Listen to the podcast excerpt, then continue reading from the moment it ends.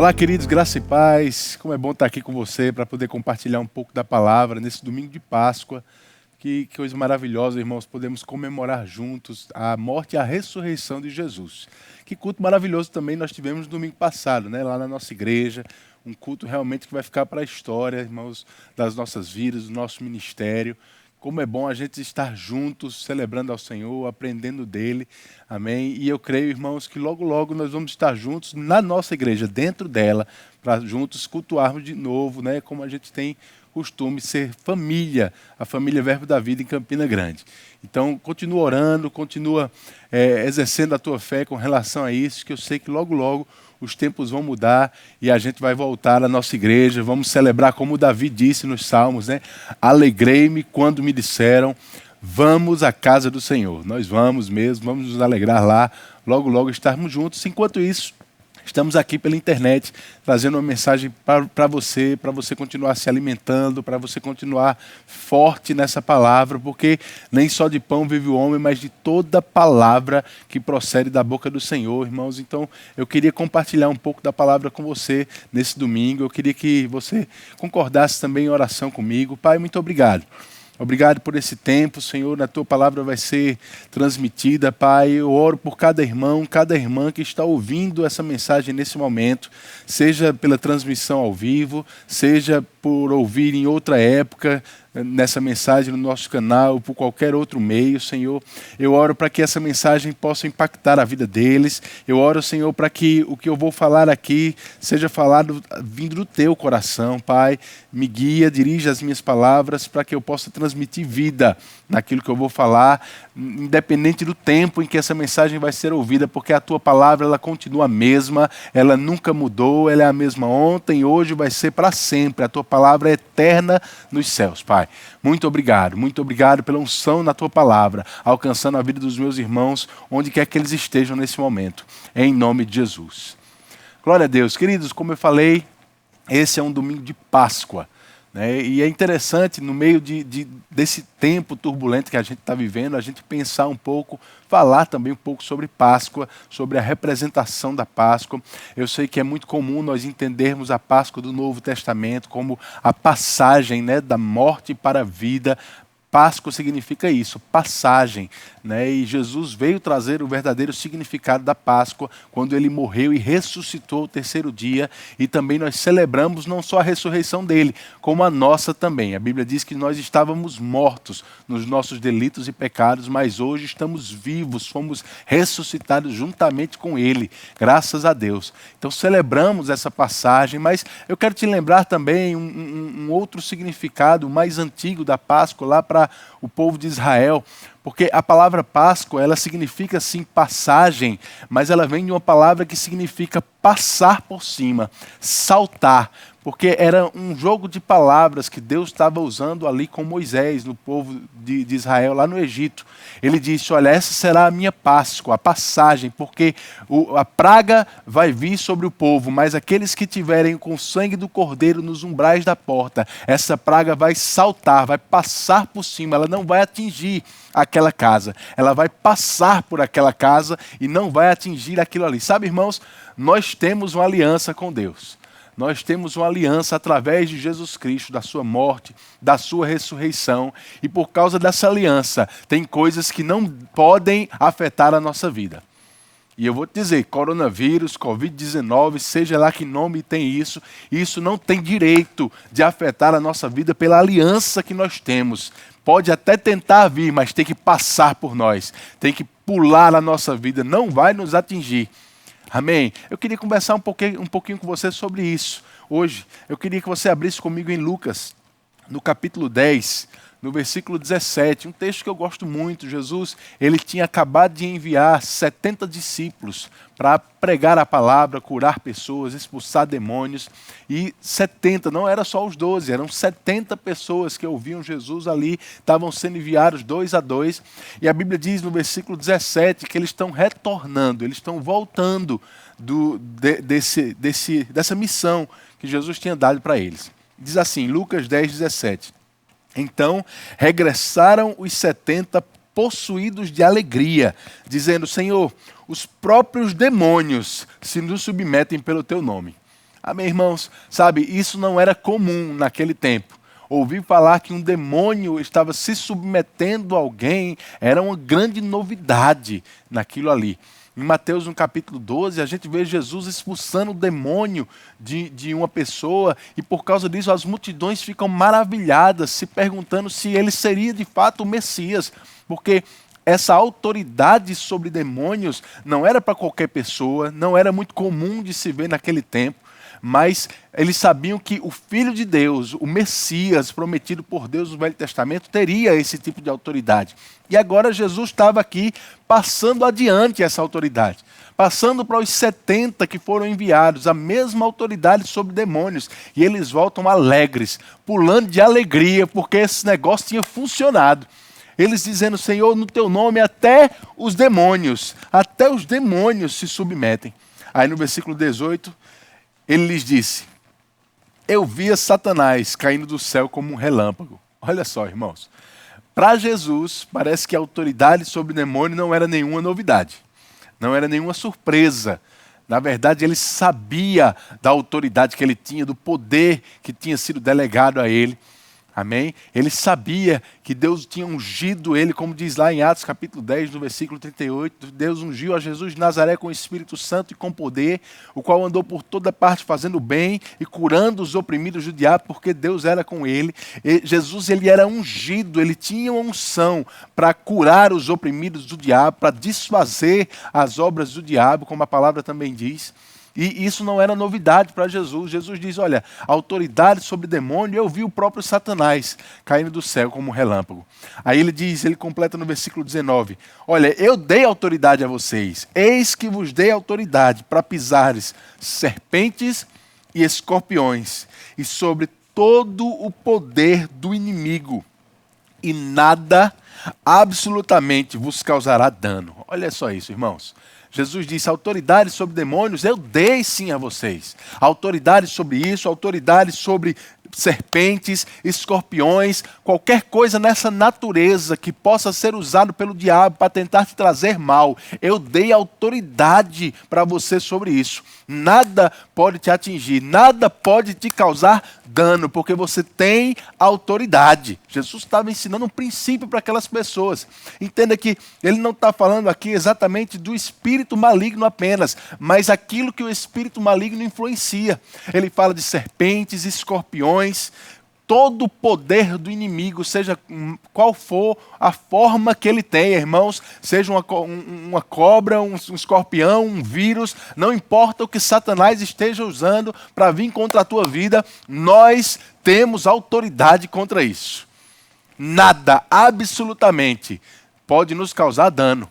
Essas coisas podem tentar vir, mas tem que passar por nós. Passar por nós. Como aquela praga passou pelas pessoas que tinham uma aliança com Deus lá no Egito. Os, os, filhos de Israel que estavam com o sangue do cordeiro nas suas portas. Aquela praga passava, pulava, saltava aquela casa e não atingia. Sabe, nós temos o sangue de Jesus sobre nossas vidas e essas coisas não podem nos atingir, porque nós somos, nós temos uma aliança com Deus. E é exatamente isso que Jesus está tentando esclarecer para eles. Ele diz: olha, essa autoridade é interessante, essa autoridade é importante, mas ela, ela nem deve ser o motivo maior da sua alegria. No versículo 20 ele diz: não obstante, alegrai-vos, não porque os espíritos se submetem, e sim porque o vosso nome está rolado nos céus. Aleluia.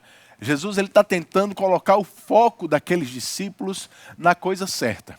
Não era simplesmente uma autoridade temporária, não era simplesmente algo para aquele momento. Jesus estava dizendo: olha, o nome de vocês, no momento que vocês têm uma aliança comigo, o nome de vocês é arrolado nos céus. E é isso que dá direito a essa autoridade, é isso que dá direito a essa proteção, é isso que dá direito a você poder destruir, desfazer as obras do diabo.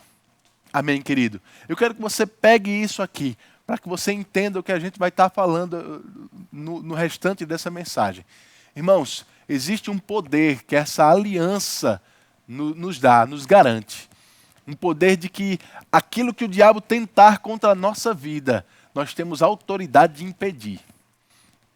Não importa o que ele use, sejam serpentes, escorpiões. Esse texto ele lembra muito Salmos, capítulo 91. Eu não sei se você lembra, mas no versículo 13 fala algo bem parecido. Lá em Salmos 91, no versículo 13, diz: Você pisará leões e cobras, esmagará leões ferozes e serpentes debaixo dos pés. Eu estou lendo na nova versão transformadora. Você pisará leões e cobras. Jesus disse escorpiões e serpentes. Ele está fazendo uma alusão aqui ao que está em Salmos 91. Irmãos, eu queria ler esse salmo para você, desde o capítulo 1 até o versículo 7, nessa versão, na nova versão transformadora. Olha só o que Davi diz aqui. Aquele que habita no abrigo do Altíssimo encontrará descanso à sombra do Todo-Poderoso. Isso eu declaro a respeito do Senhor. Olha que interessante, irmãos. Nós falamos tanto sobre a nossa autoridade, nós falamos tanto sobre declaração em fé, e é isso que Davi está dizendo aqui. Ele diz: Olha, eu declaro algo a respeito do Senhor. Ele é o meu refúgio, o meu lugar seguro, ele é meu Deus e nele eu confio. Olha a declaração de Davi, irmãos. Olha o que ele disse que declarava, que confessava a respeito de Deus. Ele é o meu refúgio, ele é o meu lugar seguro, ele é o meu Deus e nele eu confio. Aí, com essa declaração, ele continua dizendo no versículo 3: Pois ele o livrará das armadilhas da vida e o protegerá de doenças mortais. Ele o cobrirá com as suas penas e o abrigará sob as suas asas. A sua fidelidade é armadura e proteção. Aleluia! Que coisa maravilhosa, irmãos. A fidelidade de Deus é armadura e é proteção sobre as nossas vidas. Nada pode nos causar dano. É o que Jesus falou em Lucas capítulo 10. Você tem autoridade sobre todo o poder do inimigo e nada absolutamente que ele tentar contra a sua vida pode te causar dano, porque Deus é a nossa é a nossa proteção, Deus, ele é o nosso escudo, é a nossa armadura, a sua fidelidade.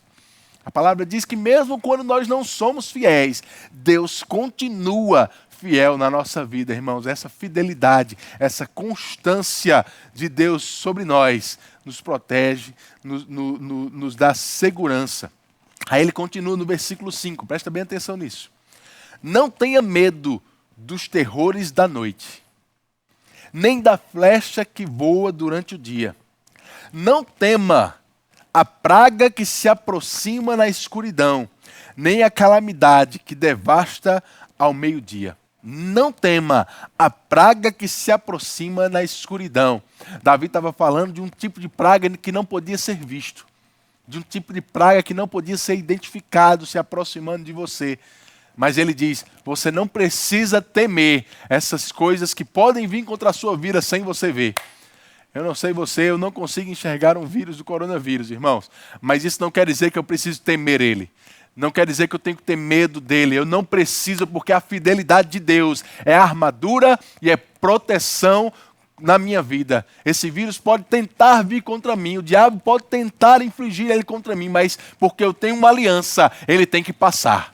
Essa é a mensagem da Páscoa que eu tenho para você hoje. A nossa autoridade na aliança que nós temos com Jesus Cristo pode nos livrar de qualquer coisa que Satanás possa trazer contra a nossa vida, seja através de uma serpente, seja através de um leão, seja através de um escorpião ou seja através de um vírus. Ou ainda seja através de uma tempestade. Coisas naturais que o diabo deturpa para tentar vir contra a nossa vida. Eu quero te lembrar Marcos capítulo 4, onde Jesus enfrenta uma tempestade. Abre lá comigo. Marcos no capítulo 4, no versículo 35. A Bíblia diz assim: Naquele dia, sendo já tarde, disse-lhe Jesus: Passemos para outra margem. E eles, despedindo a multidão, o levaram assim como estava, no barco e outros barcos o seguiam.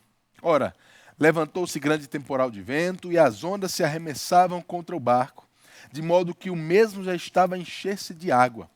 E Jesus estava na popa, dormindo sobre o travesseiro.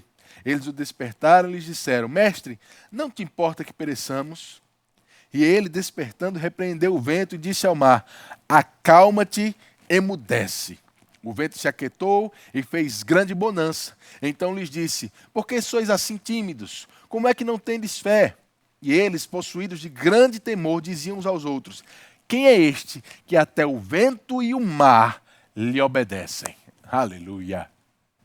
Irmãos, eu quero te chamar a atenção sobre essas coisas, sabe? A Bíblia nos mostra que é possível o diabo corromper a natureza para fazer essas coisas tentarem trazer dano à nossa vida seja através de serpentes, escorpiões, vírus, tempestade. É muito interessante isso aqui porque no versículo 39, Lucas diz que Jesus repreendeu o vento. E esse, essa palavra repreendeu aqui é a mesma que é usada no, nos capítulos 1, capítulo 3 e capítulo 9 de Marcos, quando Jesus repreende demônios. É a mesma palavra. Então parece que Jesus via e enxergava por trás dessa tempestade uma atuação demoníaca contra a vida dele e dos discípulos.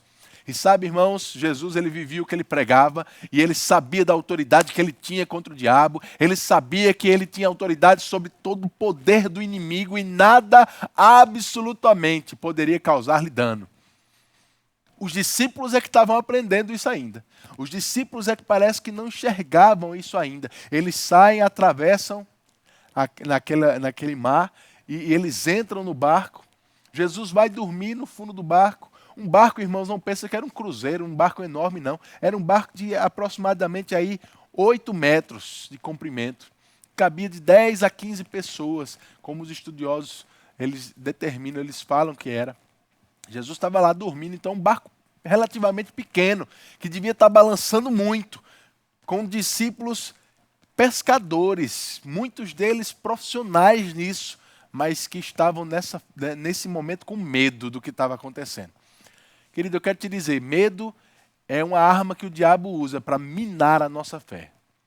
Medo, ele vem quando a gente medita, não na palavra, mas nas circunstâncias, no problema que está ao nosso redor.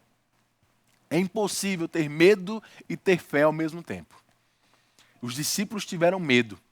Os discípulos ficaram sem saber o que fazer e foram acordar Jesus.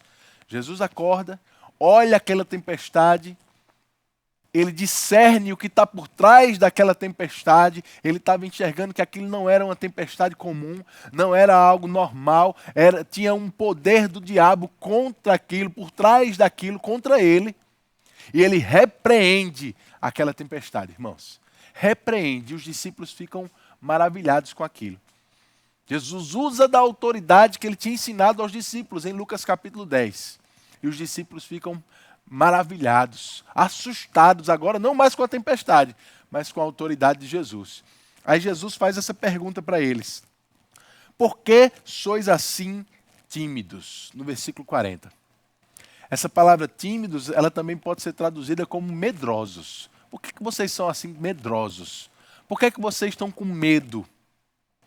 Como é que não tendes fé? Em outro evangelho que fala desse mesmo texto, acredito que é lá em, em Lucas, capítulo 8, a pergunta de Jesus é assim: olha, onde está a vossa fé? Onde está a vossa fé? Parece que Jesus não encontrou fé naquelas pessoas, ele só encontrou medo. Ele só encontrou essa timidez. A circunstância deixou eles tímidos de exercerem a autoridade que eles tinham. Mas Jesus pergunta: por que, que vocês são medrosos, tímidos? Onde está a sua fé? Onde tem medo, fé não pode ser encontrada. Onde tem fé, essa fé que atua através do amor de Deus. A palavra diz que o amor lança fora todo medo. Quando estamos cheios de Deus, cheios da Sua palavra, irmãos, não vai ficar medo na nossa vida. Ele pode até vir, ele pode até tentar ter lugar na tua mente, mas eu vou te dizer uma coisa: é como aquele passarinho, não deixa ele fazer ninho. Medita na palavra. Começa a se encher das coisas corretas. E você vai começar a, a ter ousadia para usar da autoridade que Jesus te deu. Agora, irmãos, eu quero encerrar mostrando a você algumas coisas aqui nesse texto. Primeiro, lá no comecinho, no versículo 36, diz que não era só o barco de Jesus que estava atravessando aquela tempestade.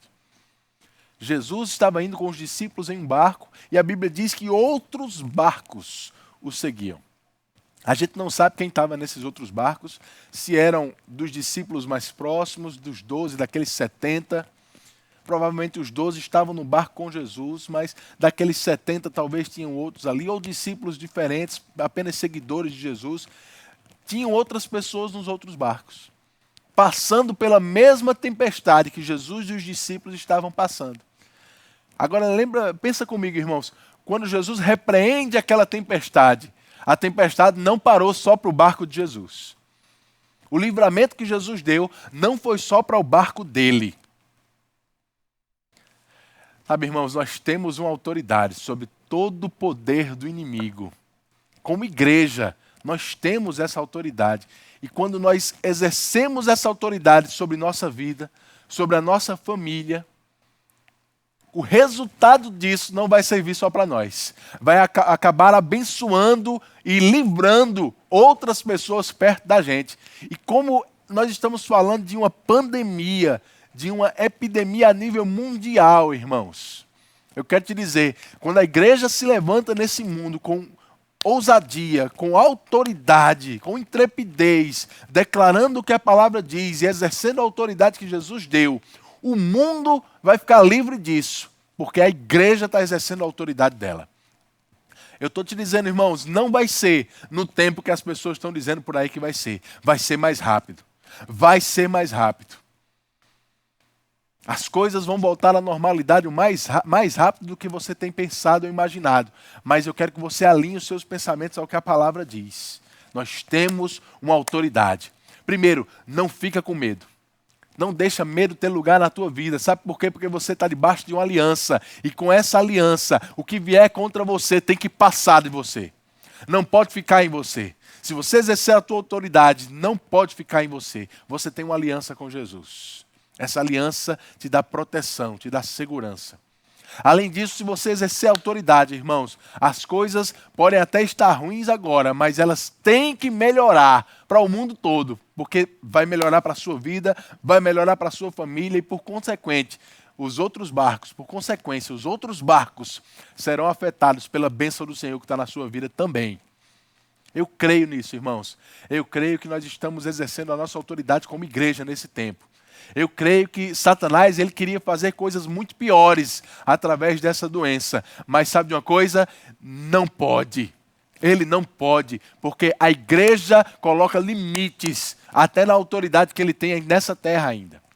É por isso que é tão importante, irmãos, entendermos que o arrebatamento pode acontecer a qualquer momento. E essas coisas que estamos vendo, elas são apenas sombras do que nós vemos descrito na tribulação, nos sete anos de tribulação. Nos sete anos de tribulação, a igreja não vai estar aqui, então não vai haver limitação para o que o diabo tentar fazer nessa terra. Mas enquanto eu e você estamos nesse lugar, enquanto eu e você estamos aqui, nós temos uma autoridade que é maior do que a dele. Todo poder do inimigo, Jesus disse, você tem autoridade sobre todo o poder do inimigo e nada, absolutamente nada, pode te causar dano. Então eu queria, irmãos, que você tivesse nesse tempo um pensamento mais alinhado com a palavra de Deus. Eu queria que você colocasse, alinhasse a tua forma de pensar sobre essas circunstâncias, sobre o que você está vivendo, alinhasse essas coisas à palavra, julgasse os teus pensamentos pela palavra, para que medo não se instale na sua vida e para que você possa estar ousado para declarar em fé a autoridade que você tem. Sem essa ousadia, com medo, irmãos, a gente não consegue exercer a autoridade. Para exercer a autoridade, precisamos de ousadia, de coragem, de intrepidez. Precisamos de certeza, de convicção. Convicção.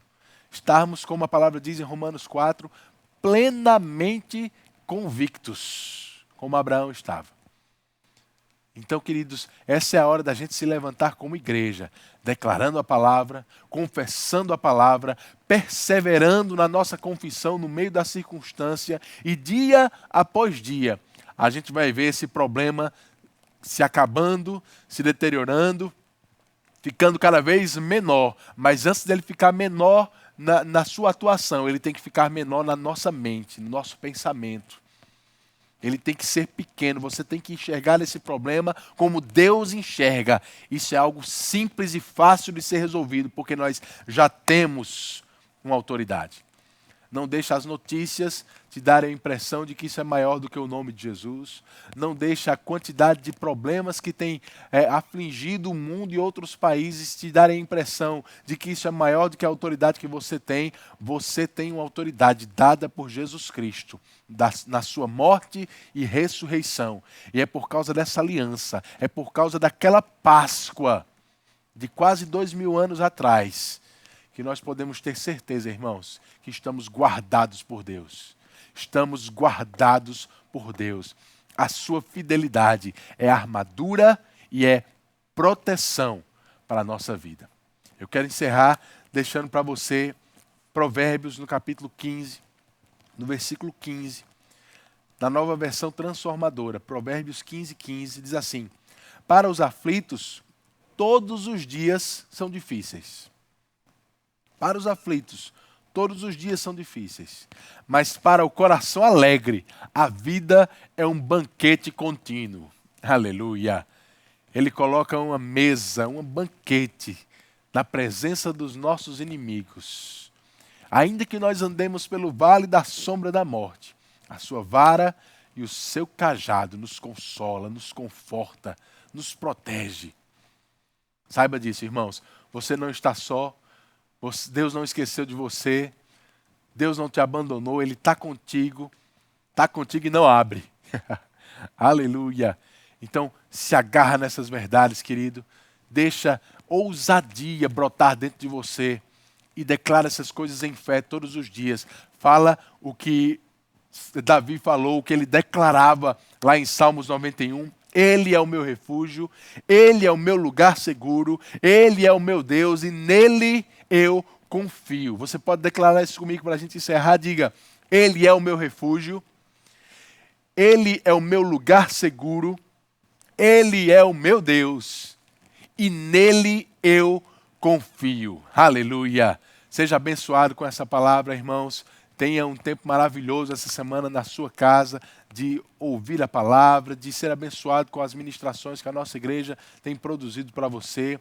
Esse é um tempo de você se encher dessa palavra e sair de toda essa confusão mais forte e mais maduro do que como você entrou. Seja abençoado em nome de Jesus.